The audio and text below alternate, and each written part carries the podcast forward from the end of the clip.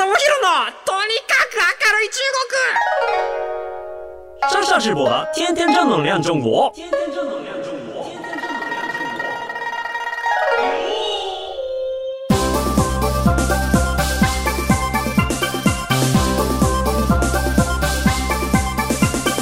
中国。先生们、女士们，大家好，我是上下直播。皆さんこんにちは。中国ビリビリナンバーワン日本人インフルエンサーコンテンツプロデューサーの山下智博です。日本放送ポッドキャストステーション山下智博のとにかく明るい中国。この番組は中国で結構有名な私があなたの知らない中国の面白トピックやそんなにどやれない豆知識を紹介していき、日本と中国の架け橋ならぬローション的な役割を果たしていきます。はい。ということでですね、先週はですね、あのまあ、VTuber のお話をさせていただきました。ねあの本当にこう日本語で中国に出ていけるっていう、まあ、不思議な時代ではあるんですけれどもなんかね昔は本当にビリビリ動画自体がもともとねニコニコ動画のファンサイトみたいな、えー、そういうところがあったので日本語の動画がどんどんどんどんこう勝手に転載されて勝手にファンが増えていくみたいな中国何もやってないのに中国のファンが勝手にビリビリ動画でチャンネル作って知らない間に10万人フォロワーいましたみたいな。でそれが10年経ってえー、っと、そういう意味で言うと、はい、あのー、また、VTuber になって、そのブームが戻ってきているのかなっていう感じがすごいしますよね。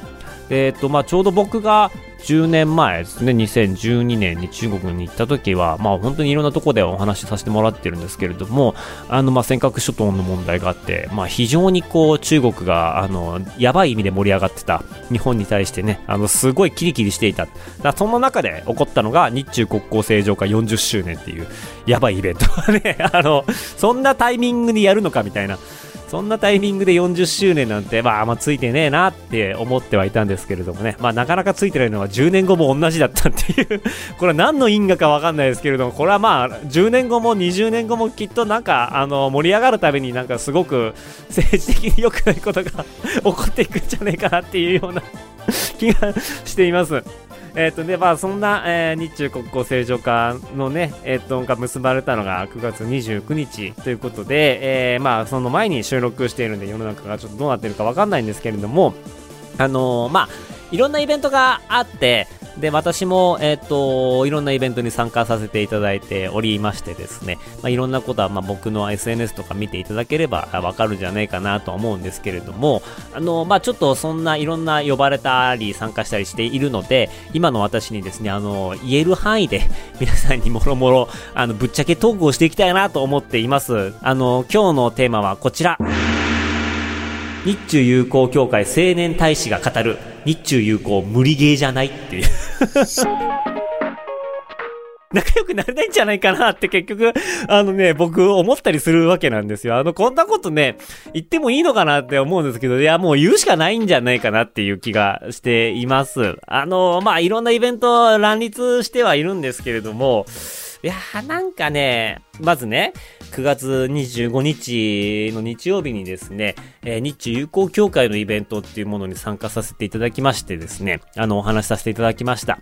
で、えー、っと、まあ、僕以外に呼ばれたのがですね、あの、ヤンちゃんっていうね、あの、YouTuber で有名なヤンちゃんだったりとかするんですけれども、あの、実は私ですね、あの、東京都日中友好協会っていうところの青年大使という肩書きをいただいているんですよね。この青年大使、まあ、僕が何歳になっても青年大使っていう肩書きかどうかってちょっとわかんないですけれども、まあ、そういう縁があって呼ばれたお仕事ですね。まあ、お仕事っていうかお金いただいてないのに完全ボランティアになるんですけれども、あの、日中友好協会っていうものが、えっ、ー、と、まあ、日本の各地にあります。はい。だいたい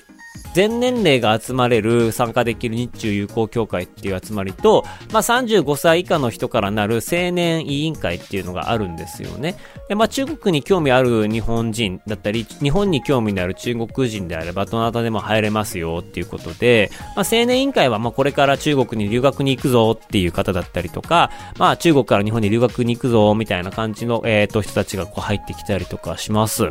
イベントとかもね、結構あの、手広く行ったり手伝ってたりとかしているのもあって、まあ本当にオフラインで、えー、そういう関係のある人と絡みたいなっていうことであれば、まあ多分手っ取り早いんじゃないかなっていうふうに思いますので、ぜひ、あの、もしよかったらチェックしてみてください。あの、僕ね、本当にね、あの、日中友好っていう、こう、耳障りのいい言葉がね、本当に好きじゃなくてねなんだろうな、まあ、あの、青年大使が言っちゃいけない、日中ね、東京都日中友好協会の青年大使が言っちゃいけないんだろうなとは思うんですけれども、まあでも、あんまりなんかこれって、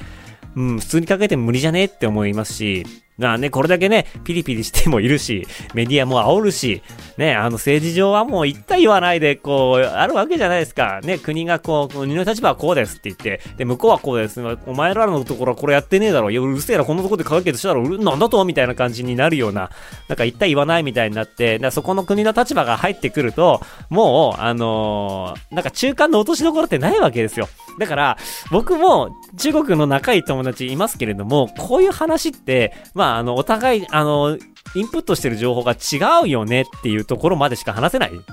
で、なんかじゃあ、なんだ、俺が謝ればいいのかみたいな話でもないじゃないですか。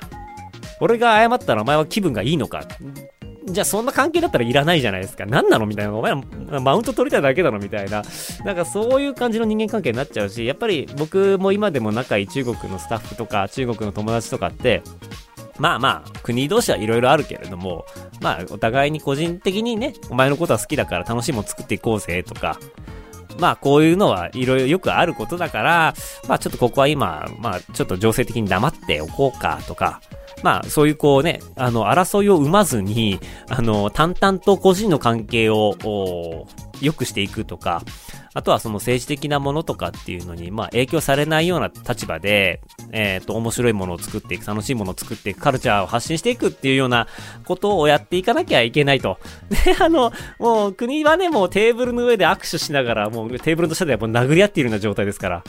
だからやっぱこういう、しっかりした組織になればなるほど、もう、あの、言えること少ないですよ。国の立場じゃないことを、かっちりしたところが言えない、あの、言わないわけはいけないんで、はい。ね、領土の問題とっても、もう、絶対対立が起こるので、無理無理無理っていう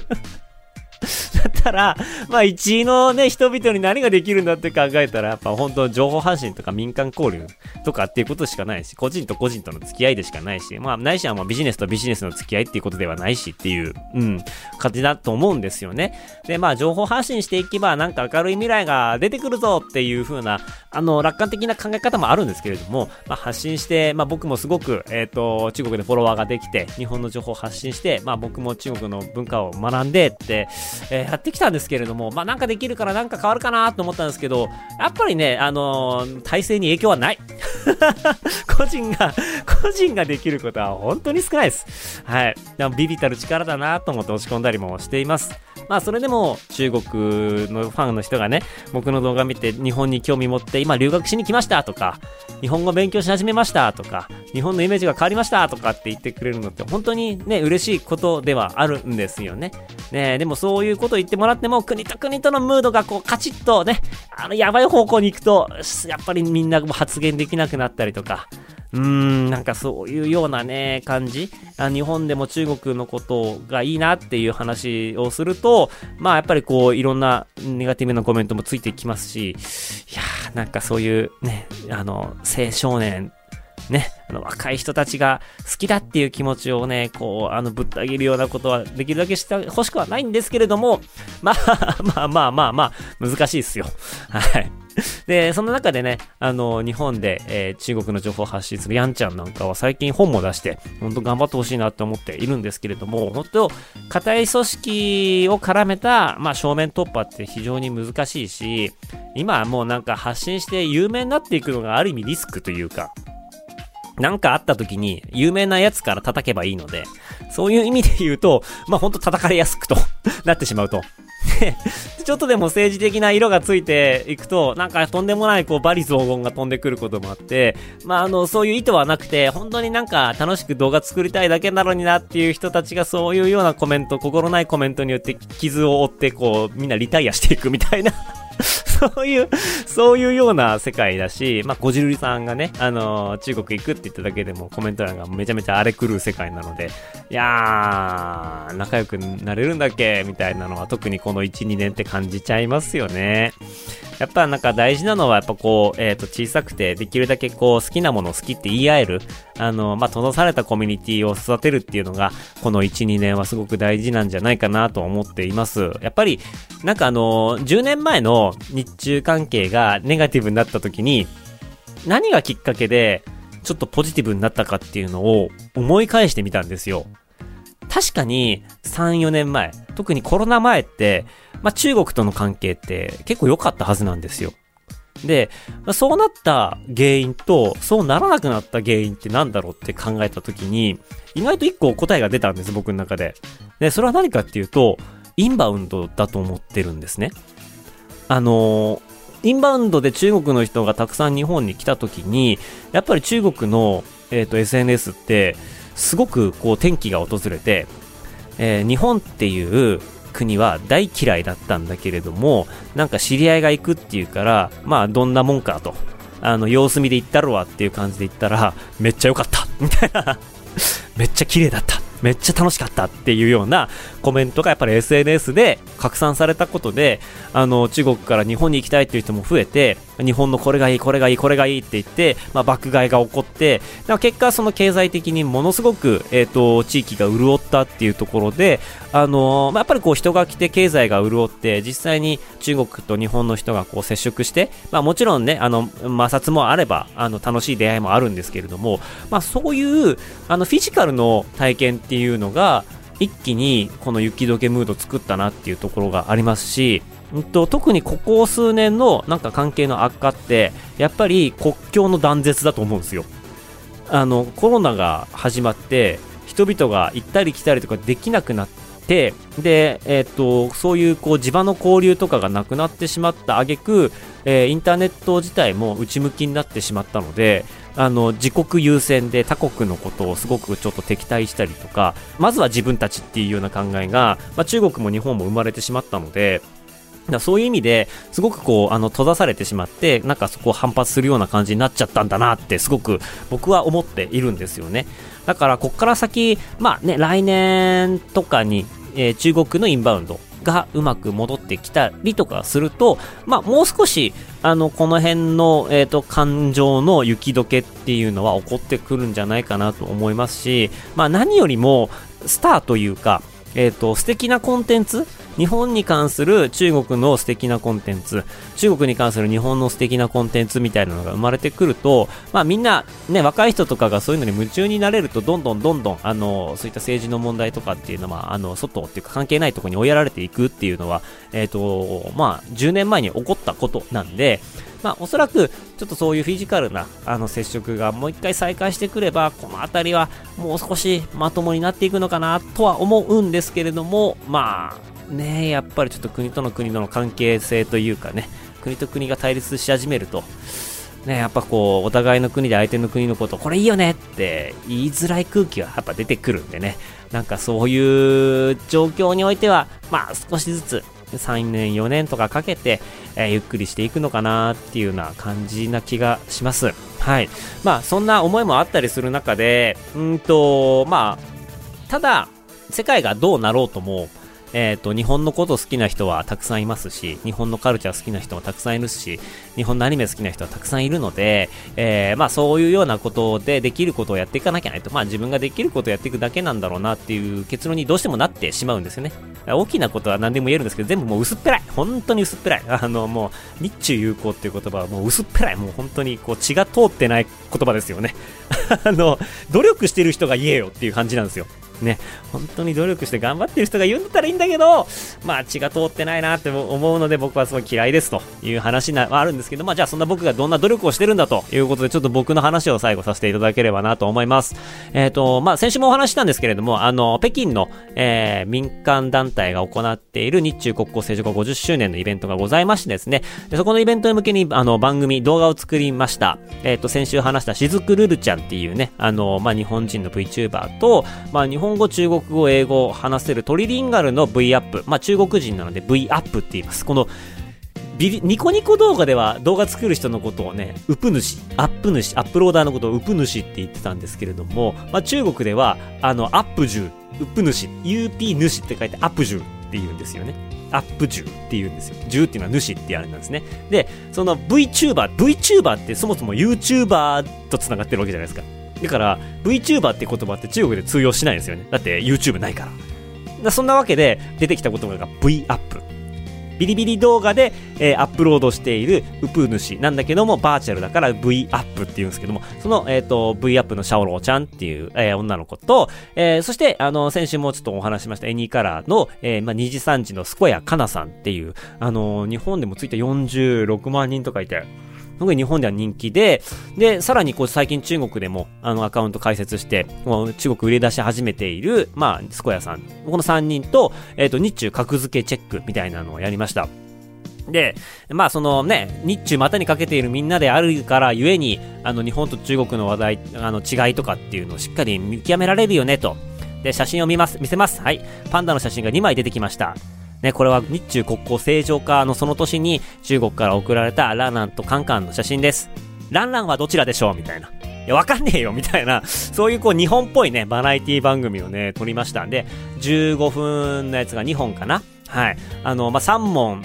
クイズが出されるんですけれども、まあ、1問間違うごとに、あの、33%ずつ透明になっていくっていうルールなんですよ。だからこう3問不正解すると、まあ、いわゆるこう映る価値なしっていうことで、もうあの1%の透明度になってしまう。だからめちゃめちゃ薄くなってくるんですね。間違えれば間違えるほど薄くなって最終的には誰もいなくなる可能性すらあるっていうようなゲームなんですよね。で、えっと、まあ、司会が私がやりまして、で、今回ですね、日本のテレビの構成作家の方にもね、企画入ってもらって、こんな企画どうですかこんな説問どうですかみたいなもの、ね、けんけんがくがくやりながらやらせていただきました。あの、全編ほぼ日本語でやってます。あの、私のツイッターとか遡ればに、あの、リンクが出てくるので、ぜひ見ていただきたいです。あの、やっぱりですね、あの、僕、VTuber ってあの先週もお話ししたんですけどなかなかこう興味がなくてですね実態の3次元の顔出しでやってる人に対してのなんとなくそういう信頼感というか僕も顔出しでやってるので、まあ、そこのなんかあの仲間意識みたいなのもあって、2次元のあのライバーさんってなかなかこう接触する機会もなかったし、なかなかその沼にはまっていけなかった自分もいたんですよね。まあ、ただ本当にそういうしずくルルちゃんっていう本当にあの頑張っている人と出会い、あのそういうこうひたむきさとか真面目さとかも知りみたいなところもあったのと、あとは何よりも、あの2020年から1年間続いたあの V 子のバズっちゃいなっていうテレビ朝日さんの番組で、えっ、ー、と、まあ、VTuber の V 子ちゃんっていう、えー、と、キャラクターと出会ったり、まあ、そこのチームがですね、あの、ガリベンガー V っていう VTuber さんの番組をやってたりとかっていうのもあって、なんか少しずつこう、えっ、ー、と、仕事を通じて VTuber の魅力っていうものに気づいていって、で、なんかやっぱこの VTuber さん VTuber さんで、生放送は強いんだけど、動画のコンテンツが弱いと。だからその知名度アップするのに動画のコンテンツやりたいっていうような話とか相談とかも結構来てて、で、えっと、なんかそういうのもあったので、じゃあ動画のコンテンツは僕得意だから今回一緒にやったら、なんか普段できないような、あの、コラボもできるかなっていうのも、あの、あって、えー、今回考えました。やっぱこう撮影の技術とかすごい大変で、僕一人だけ、あの、僕も VTuber だったらもっと簡単にできるんですけど、僕だけがこう実人間でやって、で、えっと、あとはですね、もう皆さん合成で、ディスコードっていうこう、通話アプリつけて、で、もうこうやってもう耳にあの、エアポッドつけて会話して進めていく感じなんですけれども、まあ、あの、VTuber さんの素材をね、その後もらうんですよ。グリーンバックで撮ってもらって、その素材をもらって、それをこう、えー、動画に貼り付けていくみたいな感じ。で、非常にこう、編集も大変なんですよ。で、そこで、あの、今回はですね、V 子のバズっちゃいなの時に、編集をやっていた、あの、金子さんっていう方がですね、ディレクターさんがですね、今年の、あの、春に、あの、会社独立しまして、で、フリーの映像クリエイターとして、まあ、あの、や、やっていくぞっていうことで、まあ、その時にも、あの、テレビ朝日さんのスタッフとかから、まあ、あの、山さんもしよかったら、うちの金子使ってやってくださいね、みたいなお話いただいたので、わあ、ここに来て、お願いできそうだっていうことで、こう、V 子のバズっちゃいなを作っていた人に編集をお願いしたんですよ。で、それで出来上がった動画はですね、いや、いいですよ。なんかちょっとその V コのバズっちゃいなの、なんか面影を残しながら、安定感のある画面で進んでいくんですよね。で、えっと、なんかその、そこら辺の、あの VTuber さんの、まあ、あの番組と、なんか並ぶぐらい、クオリティが高い編集ができています。なんかこの編集を見るだけでもね、あの、子さんの人たちは、わー、なんか V コっぽいみたいな、ことを言ってくれたりとかしてね、僕もすごく嬉しい感じの出会いでした。で、さらにですね、やっぱこう全編日本語なんですよ。日本語で面白いことを言いつつ、たまに中国語も飛び出してはくるんですけれども、まあそういったような形で非常にね、あの、それではや、えー、日本語でやるんですけれども、あの、反応が良くて、それぞれの VTuber のファンの人たちも、いやもう第2回、第3回ずっと見たいみたいな感じの、えーお話をいただいて、えーやっぱなんかこれが、その後もね、他の放送した後も VTuber の、中国の VTuber の事務所さんからも、ちょっとこれ今度うちの、えーライバーを、あの、アサインしてくれないかみたいなお話とか連絡とかもいただきまして、いや、本当にうまくいきました。はい。なんかあの、もっともっとやっていけたらいいなと思うんですけれども、まあ、なかなかね、あのーコストのかかる番組なので、あの、編集外にお願いしたりとか、えっ、と、企画もがっつりやったりとか、スタジオ借りたりとかっていうのも含めて、ちょっとね、お金かかる番組なので、スポンサーさんさえいれば、続けていけるので、なんかね、あの、ちょっと見てもらって、これいいじゃんって思ったら、ぜひちょっとお声掛けいただければなって いうふうに思ってます。あのーまあ、日本と中国のコンテンツ、えー日本人と中国人が見て一緒に楽しめるコンテンツっていうのは、本当に、えーたくさんあるはずで、たくさん作れるはずだなって僕は思っています。うん。ただ、あのー今ね、ここから、まあ、もうちょっと日中間雪解けしていくなとは思うんですけれども、えーこれから一番必要なのは、インフルエンサーっていうのはどんどんどんどん出てくるかなと思います。最近ではレッドっていう、この番組の何回か紹介している、日本でいうレモン8っていうアプリに近いアプリケーションがあって、そこに、どんどんどんどんこう、えー日本人の、えー投稿主が現れたりとかしていたりするわけなんですよね。で、そういうところからどんどんこう、中国で有名な日本人とか、えー出てくるはずですし、まあ、この先ですね、あの、日本で有名な中国人っていうのが出てきたりとかするわけですね。で、えーここから本当に必要だなと思うのは、その人たちを把握して理解して、まあ、配置したり、コラボしたり、ピックアップしてあげる、ちょっと有名にしてあげるとか、仕掛けをしてあげる、プランナーとかプロデューサーの人がいないと、えーみんなそれぞれが好き勝手自分のやりたい方向にやっていくと、絶対ムーブメントはできないんだろうなっていうふうに思っています。やっぱり、なんかその話題を作りに行ったりとか、今までそうやったこう関わりなかった人同士が連動して、えっ、と話題性作るとか、誰々と誰々が結婚したとか、誰々と誰々が仲良くなった喧嘩したとかって、そういうなんか村社会みたいなのも含めて、まあちょっとゴシップ入れたりしながら、あの話題性作っていくとか、あのコンテンツを作っていくとか、お金集めていいものを作っていくみたいなこととかっていうのを、まあしていかなければいけないなと思っているんですよね。基本的にインフルエンサーって自分のことで精一杯になるんですよ。あの、自分の次更新するものをどうしようかなとか、明日生放送で話す内容どうしようかな誰とコラボしようかなあの、知らない人と一緒にやるのは大変だから仲いいあの人とやろうみたいな。なんかそういうこう、インフルエンサーのリアルな日常っていうのを僕は過ごしてきて、インフルエンサーやりながらその大きな絵を描くっていうのは、基本的に無理だし、スピード感出ないし、何よりもその大人たちと、お金出してくる大人たちとお話しするっていうのがやっぱすごく難しいので、まあそういったところ、お互いの、えっ、と、まあスポンサーさんとインフルエンサーさんのことを理解して、まあ調整していい企画作っていける人っていうのが出てくると、でももうちょっと交流って進んでいくと思うんですよ。ただ、やっぱりこういう人が今全然いない状況です。なので、まあ僕も、えっ、と、インフルエンサーやりながらこういうところの知識をつけていきたいなと思っていますし、まあ逆になんかもう元々プロデューサーみたいな人やっている人とかと仲良くなって、まあ中国のインフルエンサーだったり、まあ、えー中国人、日本人のインフルエンサーっていう人たちをうまくつなげて、一緒に企画していって面白い番組作っていくとか、えー面白いプロデュースしていくみたいなこととかっていうのをやっていかなければいけないかなと思っています。僕も頑張ろう。こっちの方面で頑張った方が、結果なんか得るものは大きいかなと思っています。やっぱりこう、マネージャーとかね、裏でえ操ってる人が、先週の話じゃないですけども、あの、もうお金に走りすぎると、まあ、搾取が生まれたりとか、とんでもないトラブルが生まれたりとかするような世の中ではあるので、ねやっぱこう、お金を稼ぐっていうところが最終目的ではない考え方。なんかその非効率なものの中に多分なんか心を動かせる何かそういうスイッチみたいなものが僕はあると思っていて。だからやっぱね、その芸大出ちゃうとこういうロジックになってしまうんですよね。あのクリエイティブの力はやっぱどっかで信じてしまっているんですよ。まあでも、とはいえ、とはいえ、やっぱ自分がやってきたことってそういうことだと思っているので、はい。あの食い物に困るぐらいまではもうちょっと頑張っていこうかなと思っています。はい。というわけで、なんか、あの、まあ、日中友好っていう言葉は、あの、薄っぺらいって話でしたね。はい、もう薄っぺらいです。あの、もうそんなこと言ってる暇あったら行動してくださいっていう気持ちで、日中関係でね、やってる方たちにメッセージということで送らせていただきます。まあ、動かしましょう。頑張りましょう。一緒になんかやりましょうということで、はい、今日のお話はこの辺で終わりたいと思います。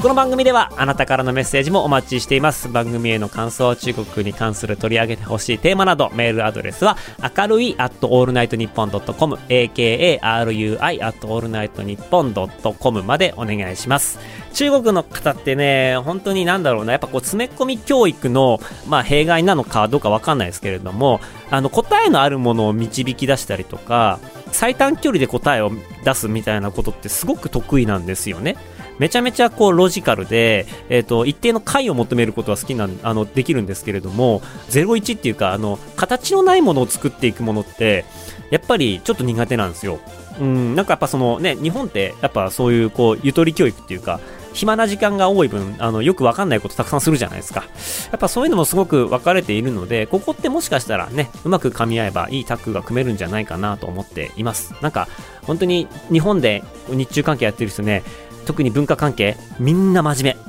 本当に真面目で、もっとふざけないとみんな笑ってくれないよっていうような人たちがいるので、あの、僕は、あの、えー、頑張って、あの、ふざけていきたいなと思っています。はい。ということで、ここまでのお相手は山下智博でした。生ダジャシャツ在地バイバイ。